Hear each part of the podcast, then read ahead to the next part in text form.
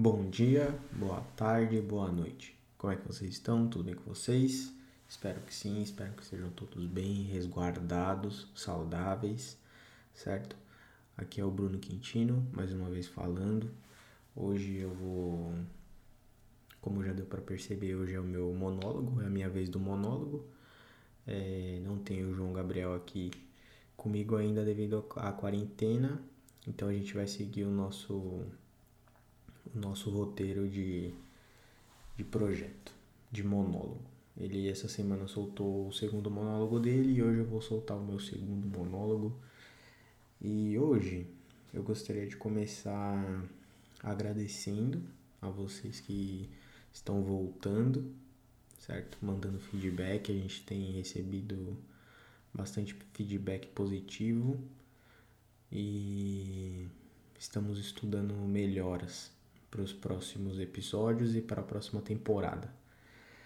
E também gostaria de pedir desculpas pelo último áudio da, do meu monólogo. Ficou meio. meio não, ficou totalmente ruim, ficou com bastante eco. E espero que esse esteja melhor, que, que agrade mais a vocês. Eu não sei nem se chegou a desagradar, mas chegou a me desagradar, então é, eu até demorei um pouquinho para para gravar, porque eu estava tentando né, arrumar esses detalhes técnicos aqui. Gostaria de agradecer também publicamente em alguns algum dos episódios passados.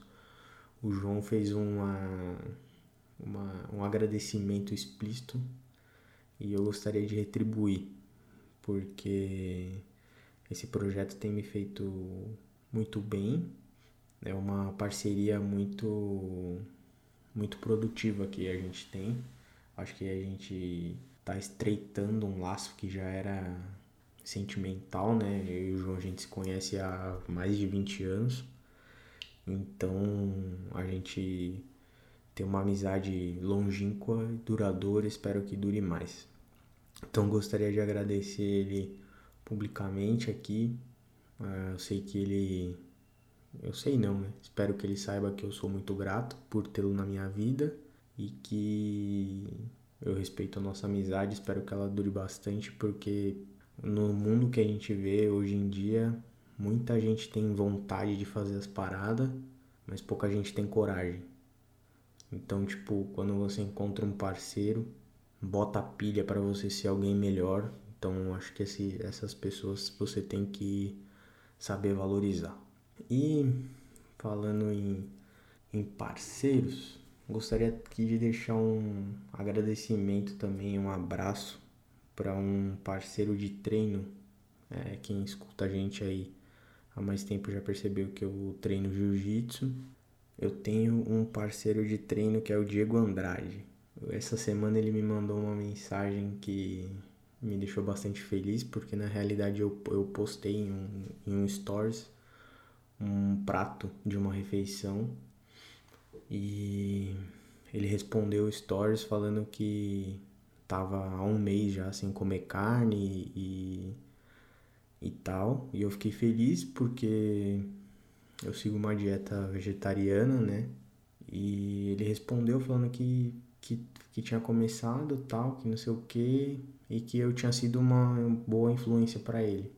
Que ele tinha visto uns documentários, algumas coisas do tipo, e as nossas conversas tinham levado ele a esse documentário, a buscar mais informações, a mudar o estilo de vida dele, porque ele está em busca de um de um lifestyle mais saudável, então ele curtiu as, a, a nossa troca de, de ideias, foi atrás e e me, me apresentou essa informação feliz essa semana. Eu fiquei bem, bem emocionado na realidade, né? Que algumas vezes a gente transmite exemplos é, para outras pessoas que a gente não, não tá prestando atenção, né? Eu acho que isso é importante e é legal, é bacana. Eu fiquei muito feliz. Fica aí o meu meu agradecimento meu carinho, meu respeito ao Dieguinho Andrade aí, que é um parceiro de treino massa demais, exemplar, duríssimo de treino. E só dizer também que tô com saudade de treinar, né? Quarentena tá tá complicado. Fazendo treinos em casa, etc, mas não é a mesma coisa. E o tema de hoje tem eu deixei o, o agradecimento pro Diego para a parte final dessa, dessa nossa abertura, porque eu vou falar de uma coisa que aconteceu comigo né, recentemente e que me causou muitas reflexões. Que é o, na realidade, é o seguinte: é encerramento de ciclo. É, recentemente eu encerrei um ciclo que foi muito difícil para mim. Tipo, eu fiquei sofrendo com esse encerramento durante, tipo, sei lá, 20 dias. Porque geralmente a gente, quando a gente vai encerrar um ciclo, a gente tá encerrando um ciclo é, desgostoso com, aquele, com aquela situação. Às vezes está encerrando um, terminando um relacionamento amoroso, afetivo. Às vezes você está terminando um relacionamento profissional. Então meio que você não tem muita carga emocional de que você tá pensando na outra parte. Entendeu? Tipo, por mais que às vezes você termine um relacionamento gostando ainda da outra pessoa, você ainda diferencia aquela parada porque é diferente.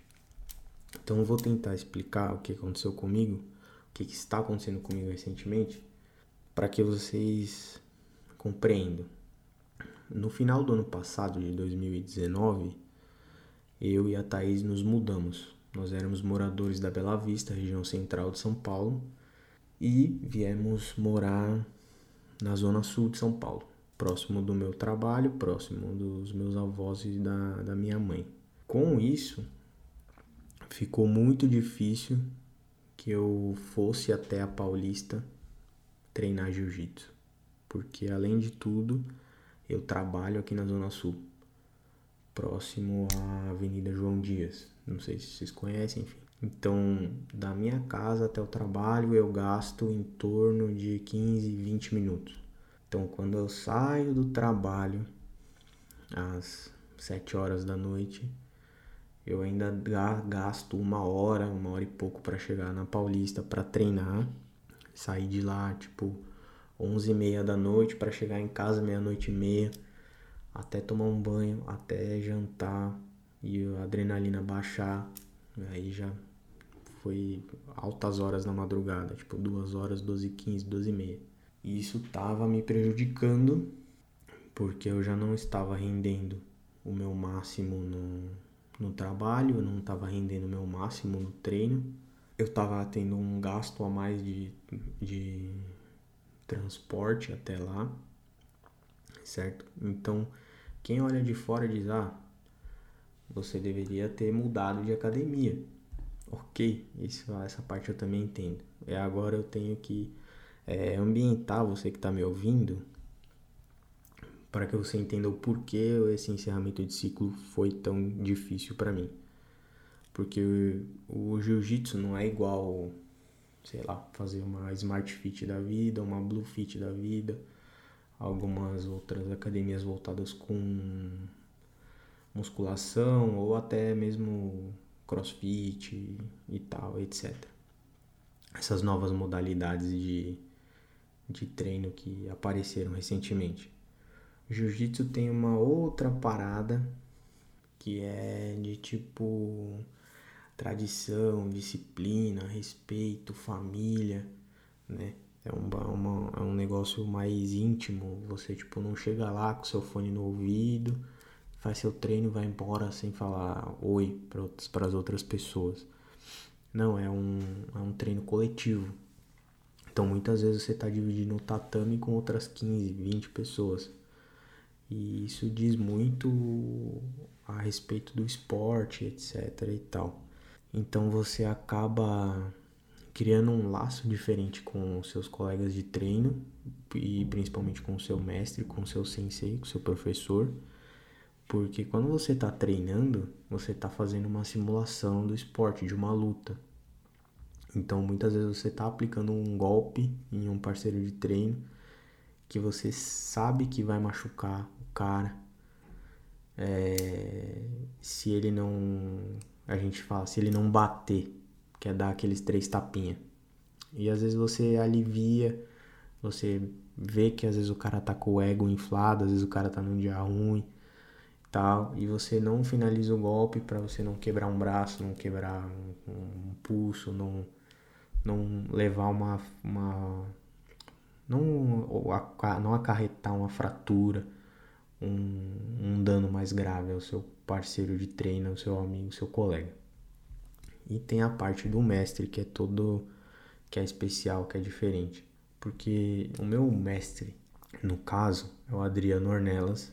Ele tem uma bagagem extensa já ele tem muita experiência, ele foi um dos primeiros brasileiros nos Emirados Árabes.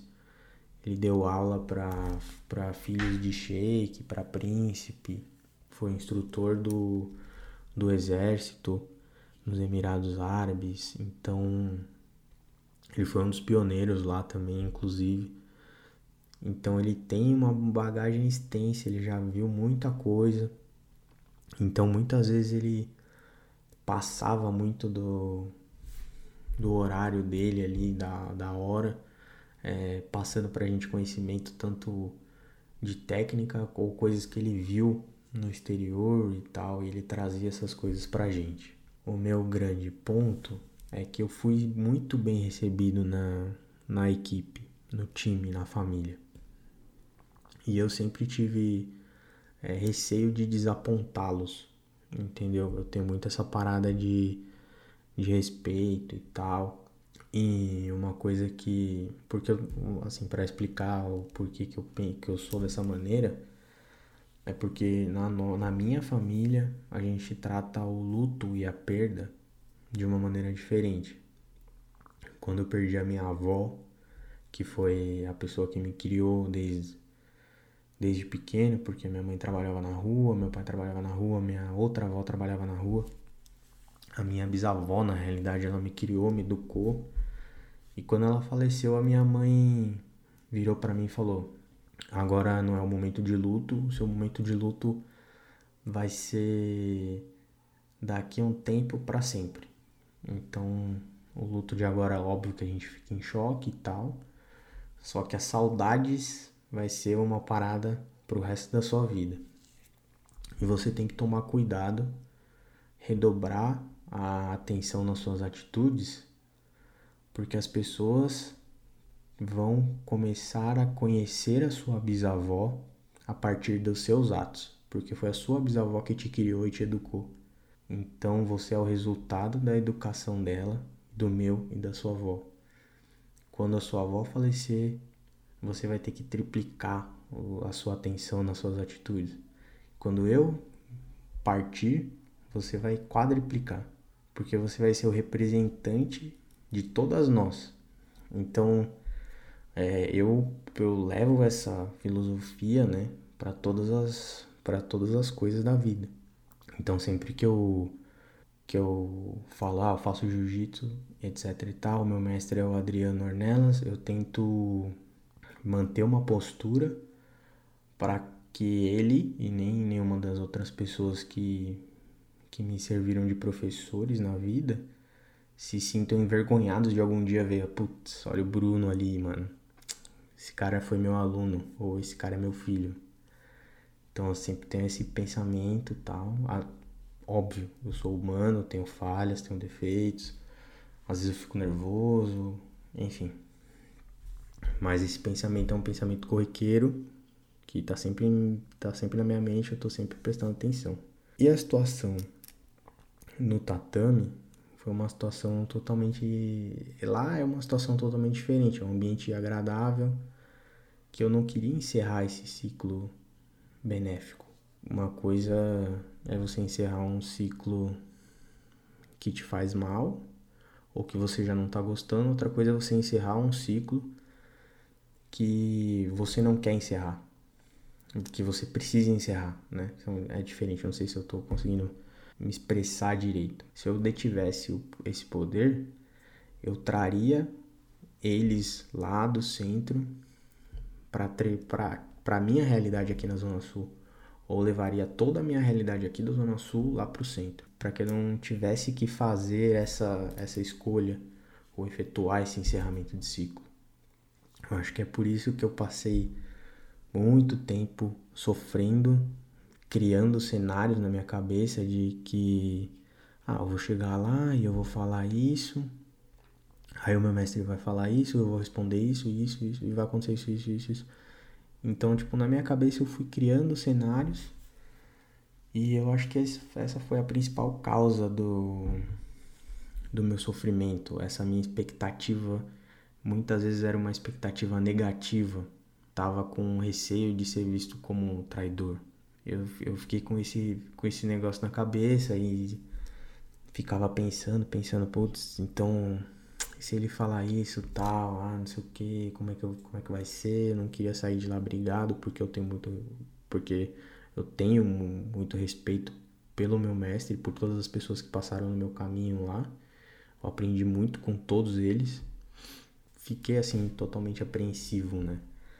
E é uma coisa é difícil falar, explicar esses sentimentos, porque eu fiquei pensando mil coisas e na hora lá foi totalmente diferente. Eu cheguei para falar e parecia que o meu mestre já sabia, que ele já tinha me lido, já tinha visto no meu rosto o que, que eu ia falar, o que, que eu ia dizer, que eu chamei ele para conversar e ele, não, vamos trocar ideia e tal, não sei o que, que aconteceu. E eu contei para ele, expliquei para ele, ele reagiu de maneira que, não que eu não esperava, mas é que como eu tava naquele looping descendente de só imaginando coisas ruins, eu achei que ele fosse ficar decepcionado, que ele fosse, sabor, falar alguma coisa desse tipo. E foi uma postura totalmente com, ao contrário. Ele me incentivou, falou: não, você tem que fazer o que é melhor para sua vida e vai para cima e tal, tal, tal. Me incentivou mesmo, que eu vi na, na cara dele ali que ele tava me incentivando que eu tinha que ir. E foi totalmente diferente, tanto que me desmontou. Eu tinha pensado em um cenário de conversação e na hora foi totalmente diferente, fugiu do meu do meu, do meu roteiro, né? Fugiu do que eu tinha na cabeça para falar e para responder o que eu ia dizer, etc, etc, etc. Então, uma coisa que eu acho que foi que, que foi de, de grande lição para mim é que precisamos ser mais viver mais o momento de agora assim, né? Eu durante a quarentena e durante o período antes da quarentena que eu já tava passando por esse por essa reflexão antes de falar com com meu mestre, eu estava buscando algum, alguns escritos, algumas coisas do tipo.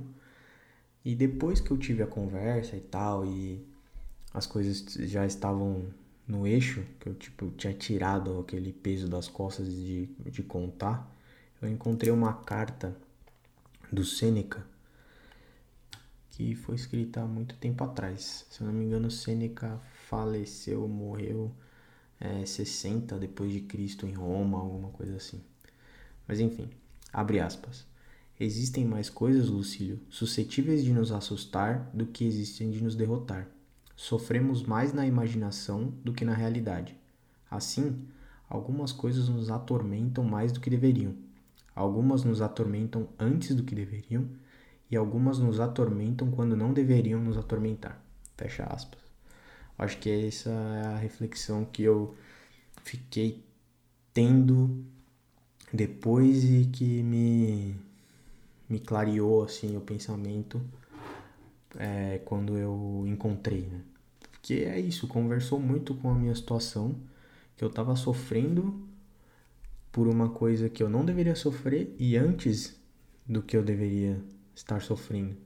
Que essa essa foi a minha um, um, grande desafio, né? Digamos assim, um grande ponto de reflexão é, da minha vida ultimamente. Eu fiquei pensando bastante nessa nessa passagem da minha vida esses dias E principalmente depois do acontecido, né? Eu fiquei refletindo nas coisas que, que eu deveria ter dito, que eu poderia ter falado, que talvez se eu tivesse chego na hora lá, se eu tivesse chegado na hora lá, é, com mais tranquilidade, com mais, mais leveza, eu talvez eu tivesse conseguido me expressar melhor, que é uma coisa que vai acontecer com certeza da próxima vez que eu for visitar o meu mestre, porque eu encerrei o ciclo lá, mas as, as amizades continuam.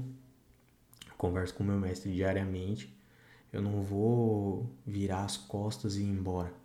Essa é uma coisa também que, que engloba tudo isso que é uma postura que eu acho muito ruim das pessoas hoje em dia, que eles que nós, eu vou me incluir nisso, nós nos esquecemos muito fácil das pessoas que desprendem tempo para ensinar alguma coisa pra gente.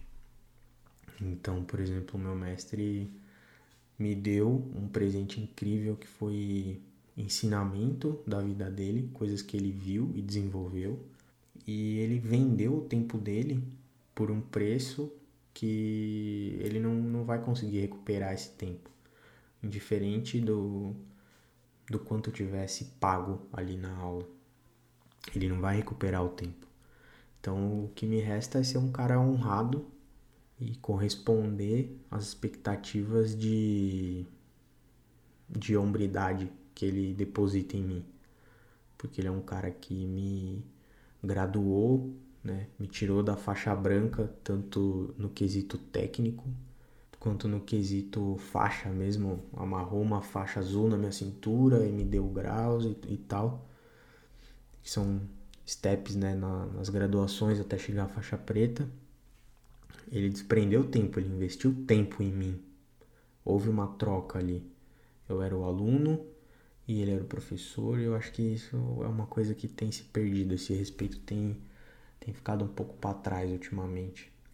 Eu gostaria de deixar um agradecimento também ao meu mestre e aos meus companheiros de treino. Essa, essa lição eu acho que eu aprendi e eu só poderia ter aprendido da, dessa maneira tão eficiente, tão clara com eles. Se fosse em outro lugar, eu acho que eu não, não conseguiria, não teria tido o mesmo efeito e etc. E levando levando hoje o nosso, o nosso papo, ou o meu monólogo, para o lado de honra e essa filosofia samurai, é, eu gostaria de indicar um livro para vocês, que é um livro bem antigo e, se eu não me engano, é o livro mais vendido no Japão. Não sei se é o livro mais vendido no Japão ou se é o livro mais vendido de história japonesa, mas enfim, é a se pesquisar. O livro chama Musashi. É, geralmente você consegue encontrar o box dele, que são três livros, são mais ou menos umas 750 páginas cada livro. Mas tem uma versão que eu acho que foi a primeira versão, que é a mais antiga, são dois volumes só. Que aí um livro, o primeiro livro tem acho que 900 páginas, o segundo tem 1100 páginas, um negócio assim. O livro chama Musashi, como eu já disse, e o autor é o Eiji Yoshikawa. É, desculpe pela pronúncia se eu tiver dito errado, mas é isso. Se você digitar no Google Musashi, M-U-S-A-S-H-I, você vai encontrar a parada e é isso. É um livro que fala muito sobre honra, disciplina e essas coisas que eu acho que regem um pouco a filosofia nipônica. É, os japoneses são pessoas mais focadas e que é um, um que da personalidade deles que já é uma coisa ancestral. Esse livro conta a história de um de um jovem Ronin. Ronin é, pelo que eu entendi, é um samurai, só que sem um apadrinhamento, digamos assim. Para o cara ser samurai, ele precisava ter ou uma grana ou estar tá em uma, uma escola de um estilo de luta, enfim, foi mais ou menos isso que eu entendi. Eu não terminei o livro ainda, são informações a se verificar, mas a filosofia, até onde eu já até onde já li, é uma filosofia bem profunda e Eu achei o livro bem interessante. Como vocês já perceberam, eu tenho um pouco uma certa queda por livros extensos, por essas epopeias gigantescas de mil páginas, mil duzentas páginas. E é isso. Fica a minha recomendação de livro aí.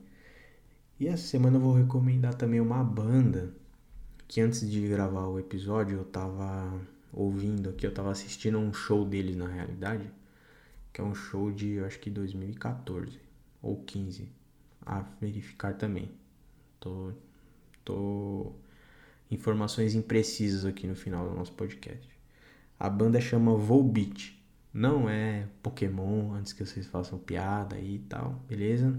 Eu vou deixar o nome escrito na descrição, mas é uma banda de um rockzinho meio alternativo, alternativo entre aspas, mas é uma banda maneira que vale a pena você perder uma horinha para escutar. Inclusive eles têm um CD recente de recente entre aspas de 2019, chama Rewind, Replay e Rebound. Então é bacana, fica a minha sugestão de banda e de livro.